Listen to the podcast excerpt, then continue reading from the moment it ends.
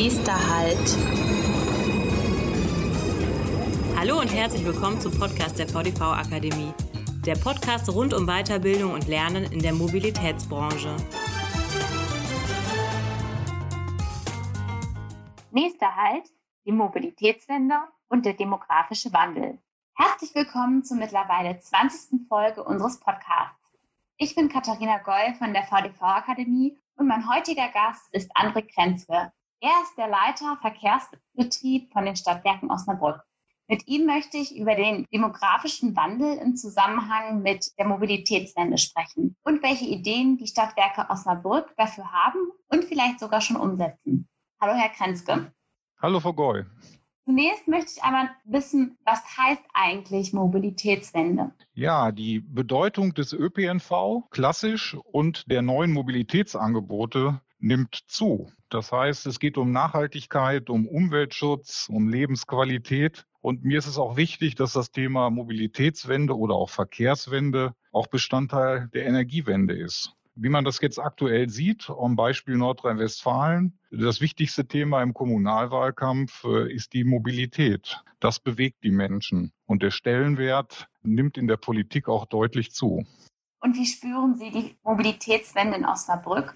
Auch hier in Osnabrück ist das Thema Verkehr in der Stadt und in der Anbindung an das Oberzentrum Osnabrück ein wichtiges Thema, ein Kernthema, was wir schon seit langem haben und was immer intensiver diskutiert wird. Äh, wir spüren es ganz konkret darum, wir haben aktuell in diesem Jahr eine Liniennetzreform durchgeführt. Äh, die Aufgabenstellung an uns war, die leistungs- und kostenneutral durchzuführen und im Laufe des Prozesses äh, zeigte sich halt, dass wir natürlich irgendwo was wegnehmen müssen, um irgendwo anders was verbessern müssen. Und Politik fand das gar nicht gut, irgendwas wegzunehmen. Und es führte dann am Ende dazu, dass Politik gesagt hat, nein, ihr müsst noch mehr bringen, sodass wir 700.000 mehr Kilometer jetzt auf die Straße bringen. Und was ganz neu war für uns hier in Osnabrück, dass die Politik bereit war, diese Mehrkilometer dann auch zu bezahlen. Also es fließt jetzt erstmals Geld von der Stadt in Richtung Stadtwerke Verkehrsbetrieb. Das sind gute Neuigkeiten und ähm, ja, 7000 Kilometer mehr mal eben auf die Straße zu bringen, ist natürlich enorm. Ähm, ja, 700, 700.000, Frau Goy, 7000, das ist, ja. ja, das ist eine Herausforderung, definitiv. 700.000, ja, noch ein paar Nullen mehr. Unsere heutige Kernfrage lautet, ja, wie meistern wir die Mobilitätswende im Zusammenhang mit dem demografischen Wandel? Ich möchte das Thema gerne aus zwei unterschiedlichen Perspektiven beleuchten. Zunächst einmal innerhalb der Verkehrsunternehmen oder ganz speziell jetzt bei Ihnen innerhalb der Stadtwerke Osnabrück. Dabei geht es um Mitarbeiterbindung und auch Mitarbeiterschwund. Und es gibt ja mehrere Arten des Personalbedarfs. Dabei möchte ich zwei hervorheben. Wir haben zunächst einmal die natürliche Fluktuation. Dazu zählt, dass die Menschen in den Ruhestand gehen. Es ist allgemein bekannt, dass die Verkehrsunternehmen Nachwuchs suchen. Wie sieht da Ihre Vorgehensweise in Osnabrück aus? Wie suchen Sie Nachwuchs? Ja, also erstmal ist das, ich nenne das eine bipolare Herausforderung. Auf der einen Seite haben wir die Nachfrage, die Nachfrage der Kunden, die Nachfrage der Politik nach mehr Verkehrsleistung und auf der anderen Seite haben wir diese demografischen Effekte, gerade in diesem Jahrzehnt. Wir nennen das hier Jahrzehnt der Mobilität und natürlich auch das Jahrzehnt des demografischen Wandels und das müssen wir zusammenbringen. Das ist äh, ganz wichtig mit verschiedenen Dingen. Wir brauchen das Personal. Die Verkehrswende oder Mobilitätswende darf nicht äh, daran scheitern oder daran limitiert werden, dass wir nicht das nicht genügend, nicht genügend gut qualifiziertes Personal für die Leistungserbringung zur Verfügung haben. Äh, hier setzen wir seit, seit Jahren auf Ausbildung unserer Mitarbeiter und auf konsequente Weiterbildung und Weiterentwicklung unserer Mitarbeiter und natürlich auf das Thema Arbeitgeber-Image, Arbeitgeber-Attraktivität und äh, Personalmarketing. Ja, da werden wir auch gleich noch genauer darauf eingehen. Als zweiten Personalbedarf, den ich auch rausheben möchte, spreche ich den portfoliobedingten äh, Personalbedarf an. Ein Thema der Mobilitätswende, Sie haben es gerade schon angesprochen, den Ausbau der Kilometer. Wir haben über 700.000 Kilometer mehr gesprochen Ausbau der Taktdichte ist ja auch in dem Zusammenhang ein Thema. Wenn die Busse öfter fahren, braucht man einfach auch mehr Personal. Wir haben gerade schon angedeutet, wie gewinnen Sie das? Können Sie da nochmal uns konkrete Beispiele nennen? Wir versuchen, ähm, Dinge anders zu machen. Also ganz, äh, ganz konkret haben wir im äh, vorletzten Jahr, als der Auftrag der Stadt da war und wir gesehen haben, in welcher Dimension wir uns bewegen, 700.000 Kilometer sind bei uns 10 Prozent mehr Leistung, die wir auf die Straße bringen mussten und wir brauchten dafür circa 40 neue Mitarbeiter, vor allen Dingen im Fahrdienst. Da haben wir uns gedacht, wir müssen anders auf uns aufmerksam machen. Wir haben hier äh, Vollbeschäftigung im Landkreis Osnabrück. Wir haben hier eine recht geringe mit 6,2 Prozent Arbeitslosigkeit in der Stadt. Und wir müssen uns natürlich auch ein bisschen abheben von anderen Branchen. Und äh, wen sprechen wir an? Wir sprechen natürlich dann auch Branchenwechsler an, weil das schaffen wir ja nicht mehr mit Erstausbildung, vor allen Dingen nicht in, der, in dieser kurzen Zeit, innerhalb, ein Jahr, innerhalb eines Jahres Vorlaufs. Und äh, so haben wir eine Guerilla-Marketing-Aktion ins Leben gerufen und haben unsere Busse wild plakatiert mit einfachen Botschaften, einfachen DIN A4-Zetteln, äh, Busfahrer gesucht, äh, Tariflohn, melde dich sofort. Und dann haben wir die Tele eine Telefonnummer angegeben. Morgens um 4 Uhr alle, zwischen 4 und 6 Uhr alle ausrückenden Busse beklebt, Haltestellenbereich im Innenstadtbereich beklebt und morgens ab 8 Uhr stand unser Telefon nicht mehr still. Und wir haben von den 40 äh, Leuten mehr Bedarf knapp die Hälfte allein über diese Guerilla-Aktion gefunden. Also recht schnell reagiert, äh, völlig überraschend und anders reagiert und die Aufmerksamkeit auf uns Stadtwerke und auf unser Produkt gelenkt. Das war gut. Ansonsten haben wir natürlich noch die klassischen Wege. Wir gehen auf Messen, wir machen Werbung äh, in Printmedien, aber auch den äh, Social-Media-Kanal äh, bespielen wir immer stärker. Instagram, Facebook, so die, die bewährten Social-Media-Zugänge, wo wir unsere Zielgruppe vermuten und auch, auch herfinden. Ich erinnere mich daran, dass Sie auf dem letzten VDV-Personalkongress Ihre Goria-Aktion vorgestellt haben. Das klang auf jeden Fall nach einer Menge Spaß und hat auch bei der Vorstellung Spaß gemacht, da Sie uns kurz demonstriert haben, wie das Plakatieren dann ablief. Und ich denke, wenn die Stimmung, die Sie darüber gebracht haben, auch in Ihrem Unternehmen vorzufinden ist, dann werden Sie keine Probleme haben oder weniger Probleme haben, gutes Personal zu finden. Ähm, laut einer Statistik des VDV aus dem Jahre 2019 werden bis 2030 35.000 neue Fahrer gesucht. Dabei spielt die Arbeitgeberattraktivität natürlich auch eine Rolle. Wir hatten es gerade schon ein bisschen. Dazu zählt das Gehalt, die Unternehmenskultur, aber auch in gewisser Weise die Coolness. Was macht aus Ihrer Sicht ein Verkehrsunternehmen als Arbeitgeber attraktiv?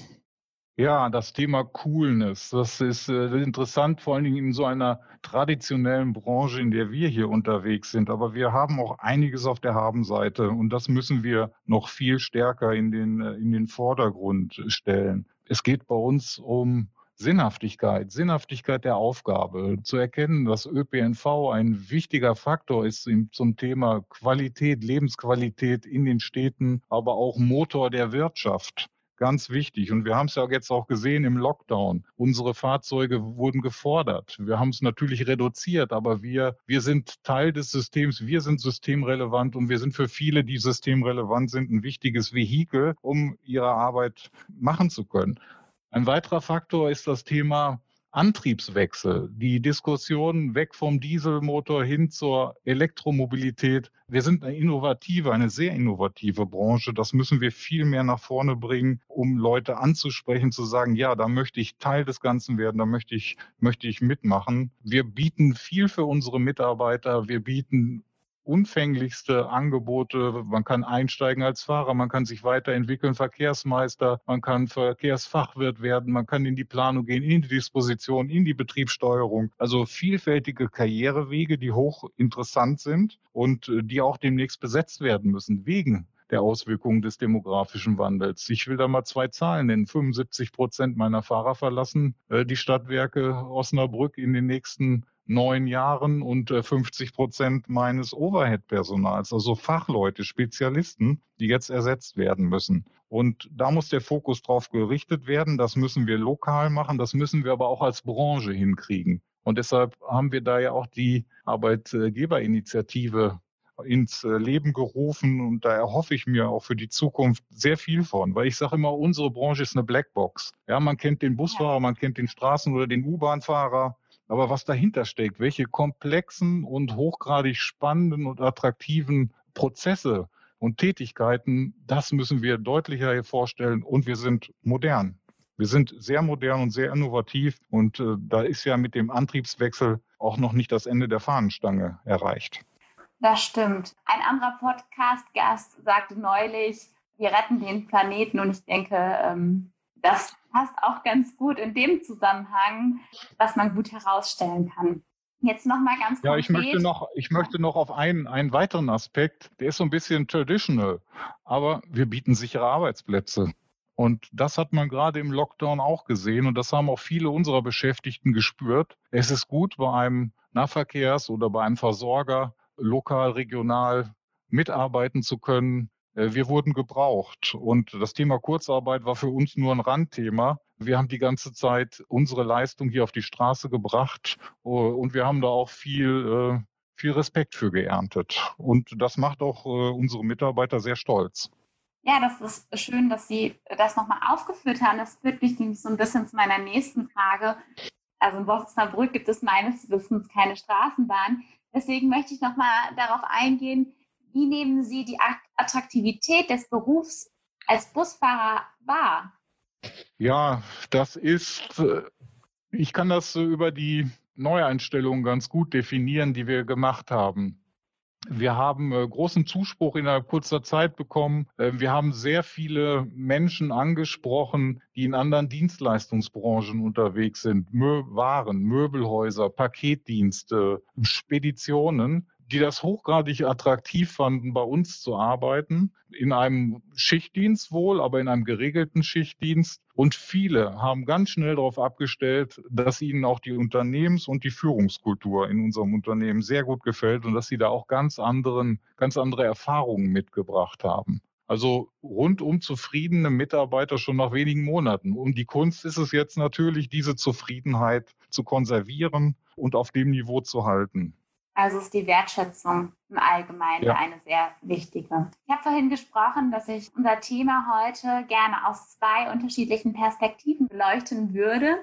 Jetzt kommen wir schon zur zweiten Perspektive. Wir haben gerade die Sicht aus dem Verkehrsunternehmen raus, beziehungsweise in den Verkehrsunternehmen besprochen. Jetzt möchte ich noch mal einmal die Sichtweise außerhalb der Verkehrsunternehmen aufgreifen, nämlich die der Fahrgäste. Was beobachten Sie denn da im Rahmen des geografischen Wandels, denn die Fahrgäste werden ja auch immer älter. Ja, wir brauchen da äh, mehr Rücksichtnahme, die gefordert wird. Sanfteres Anfahren, äh, kurze Wege zu den Haltestellen, mehr Haltestellen, das Thema Barrierefreiheit, äh, mehr Platz in den Fahrzeugen, gerade jetzt aktuell durch die Corona-Pandemie. Und äh, wir sind da im regelmäßigen Austausch mit unseren Fahrgastverbänden, aber auch mit den, mit den Behindertenverbänden und äh, versuchen da nach Möglichkeiten, also wir bringen natürlich die gesetzlichen Vorgaben in die Fahrzeuge, aber wir versuchen auch noch ein bisschen mehr zu machen, gesetzliche Vorgaben plus X, äh, damit die Akzeptanz und die Nutzungsmöglichkeit unseres Angebotes äh, gerade für die zunehmende Zahl an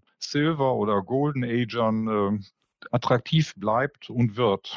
Ist natürlich eine Herausforderung auf der digitalen Seite. Auch das gehört dazu. Auch das gehört zum modernen Verkehrsbetrieb Unternehmen dazu. Weg von Printmedien äh, hin zu digitaler Fahrgastinformation, äh, Echtzeitinformation mittels Smartphone überall abrufbar, nutzbar und auch weg vom klassischen Fahrerverkauf äh, hin zu automatisierten digitalen Bezahlsystemen. Da spüren wir natürlich auch hier und auch in anderen Städten, äh, dass die äh, Affinität zu digitalen Medien ja nicht flächendeckend ist bei der älteren Bevölkerung. Da gibt es viele, die können das auch bis ins hohe Alter und interessieren sich dafür, aber auch viele, die sagen, oh, muss das denn sein? Da komme ich doch gar nicht mehr mit zurecht. Das ist eine Herausforderung für uns, der wir uns stellen müssen. Ja, man muss die Fahrgäste sehr wahrscheinlich dann gut mitnehmen. Wir hatten vorhin schon so ein bisschen die Taktdichte besprochen, dass die ja erhöht wird. Wie ist das denn hinsichtlich des demografischen Wandels müssen die Busse länger halten, weil die Fahrgäste langsamer werden, weil sie länger brauchen, um einzusteigen und einen sicheren Platz zu finden? Das kann eine Konsequenz sein. Wir haben jetzt schon sehr sensible Fahrer und Fahrerinnen, äh, die das natürlich genau beobachten. Die sehen, wer steigt da gerade ein, muss ich jetzt ein bisschen warten mit dem Anfahren, bis der bis der Fahrgast äh, Halt gefunden hat, sich hingesetzt hat. Also das ist jetzt generell in der Verantwortung unserer versierten Fahrdienstmitarbeiter. Aber grundsätzlich gehe ich davon aus, dass wir mehr Zeit einplanen müssen. Das sind natürlich dann, ist es im Sekundenbereich, aber das summiert sich ja dann über den, über den Linienverlauf dann auch entsprechend auf.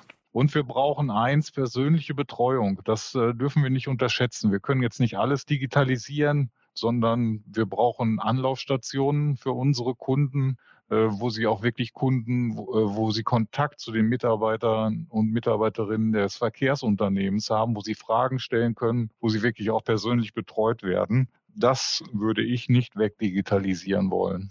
Ich denke auch, dass der persönliche Kontakt wichtig ist. Gibt es denn etwas ähm, hinsichtlich dieser Problematik aus der modernen Technik, aus der Welt der Innovation, was das Ganze unterstützt? Also in der, in der Kundenbeziehung äh, ist es natürlich äh, das Thema Digitalisierung von Fahrplanauskünften, Echtzeitauskünften, jederzeit in der Handtasche, in der, in der Hosentasche, in der Jackentasche äh, ständig informiert zu sein, auch über Störungen, Verspätungen etc. pp wie ich auch gerade schon gesagt hatte, mit den äh, elektronischen Fahrbezahlsystemen äh, einsteigen, ohne Kontakt. Äh, einfach alles wird digital erfasst in meine Ausstiegshaltestelle und ich kriege eine Bestpreisabrechnung, ein Projekt, was wir hier gerade angeschoben haben, was wir im nächsten Jahr dann auch in den Echtbetrieb übernehmen wollen. Und das ganze Thema demografischer Wandel auf Betriebsseite ist natürlich das Thema Automatisierung von Prozessen bis hin zum Thema autonom Fahren. Ne, das wird uns natürlich ein Stück weit entlasten können. Aber ich sage auch jetzt meinen jungen Leuten und allen anderen, ihr müsst euch keine Sorgen um euren Arbeitsplatz machen. Es wird weiterhin äh, Busse geben, die mit Fahrern besetzt sein werden. Und es wird neue Berufsfelder geben, die sich um das Thema Sicherheit und Steuerung und Service kümmern werden, äh, dieser autonomen Verkehre. Aber alles ein bisschen Zukunftsmusik mit kleinen Bussen, wo wir jetzt selbst auch mit schon mit üben, wo, auch, wo es auch viele andere Pilotprojekte gibt in Deutschland und in Europa. Das löst ja uns unser Massenverkehrsproblem nicht. Äh, bis große, komplexe Straßenbereiche mit äh, großen Fahrzeugen autonom befahren werden können, vergehen bestimmt noch 10 bis 15 Jahre. Also wir können uns da noch gut drauf vorbereiten und wir können unsere Beschäftigten da gut drauf vorbereiten. Das äh, klingt auf jeden Fall gut. Ich hatte bei meiner Frage auch ein bisschen daran gedacht, wir hatten gerade schon das Stichwort Barrierefreiheit genannt. Vielleicht muss irgendwann nicht mehr der Busfahrer die Rampe für den Rollstuhlfahrer oder die alte Dame mit dem Rollator ausklappen, sondern es funktioniert automatisch und man spart beispielsweise da auch Zeit. Das funktioniert ja jetzt schon. Es gibt ja auch da schon jetzt automatische Systeme, aber das ist immer so die Frage der Fehleranfälligkeit, ne? weil es ist ja nicht, die, die werden ja nur recht selten bedient, solche Systeme. Und wenn sie dann gebraucht werden und nicht funktionieren, ist es besonders ärgerlich. Äh, deshalb haben wir da auch noch immer den manuellen Betrieb. Und was das Thema Fahrgastrampen angeht, haben wir ja auch die Erfahrung, dass viele Gehandicapte mit ihren Begleitern oder alleine oder auch mit freundlichen anderen Fahrgästen diese manuellen Hilfsmittel selbst bedienen können und äh, wirklich gut und schnell in unsere Fahrzeuge reinkommen und auch rauskommen. Ansonsten bin ich wieder bei dem Punkt persönliche Betreuung der Fahrer. Auch das ist ein Stück persönlicher Kundenkontakt, macht uns sympathisch, macht, wenn wir hilfsbereit sind und fördert ja auch unser Image. Positiv. Auf jeden Fall. Und so macht es umso mehr Spaß, die öffentlichen Verkehrsmittel zu benutzen. Jetzt bin ich auch schon bei meiner letzten Frage angelangt. Was ist Ihr Wunsch für die Zukunft, wenn Sie sich die Mobilitätswende und den demografischen Wandel angucken? Ja, wenn ich mir was wünschen darf, äh, mehr ÖPNV, das ist genau der richtige Weg, dass wir noch mehr gefordert werden, dass wir für mehr Qualität, Lebensqualität in den Städten sorgen, aber auch große Herausforderung für Verkehrsbetriebe in der Region, im Umland, die Anbindung an die Großstädte oder der Verkehr im ländlichen Raum, den zu organisieren, auch finanziert zu bekommen. Mehr Zahlungsbereitschaft der Politik wünsche ich mir, aber auch mehr attraktiven ÖPNV. Wir können attraktiven ÖPNV bieten, wir brauchen aber die Politik in der Rückendeckung, die uns das ermöglicht. Denke da an Busbeschleunigungsmaßnahmen, Bevorrechtigung an Ampelanlagen, Busspuren, die, die wir brauchen und Vorrang für unser System. Äh, ich persönlich würde mir wünschen, autofreie Innenstädte äh, mit einer City-Maut. Das ist ein Thema, äh, wo dann, wo wir dann sagen können, Verkehr finanziert Verkehr, also City-Maut, um damit diesen Mitteln erstmal geben, die Freiheit zu lassen. Ich kann auch mein Auto nehmen, um in die Stadt zu fahren, aber ich muss meinen Preis dafür bezahlen. Und dieser Preis wird konsequent für einen weiteren Ausbau des ÖPNV genutzt unter der Maßgabe Verkehr finanziert Verkehr. Ja, das ist ein bisschen wie Weihnachten und Ostern. Ob ich das, äh, ich hoffe, das werden wir auch in diesem nächsten Jahrzehnt erleben, dass die Entwicklung genau dahin geht. Es würde uns allen gut tun. Ich denke, gemeinsam können wir da noch einiges bewegen und einiges schaffen. An dieser Stelle bleibt mir nur Danke zu sagen. Vielen Dank, dass Sie in unserem Podcast heute waren und ja, vielen Dank für das Gespräch. Ich wünsche Ihnen alles Gute. Ja, ich bedanke mich auch, Frau Goy. Es war sehr angenehm und hat Spaß gemacht. Bei Fragen und Anmerkungen sind wir unter podcast.vdv-akademie.de erreichbar.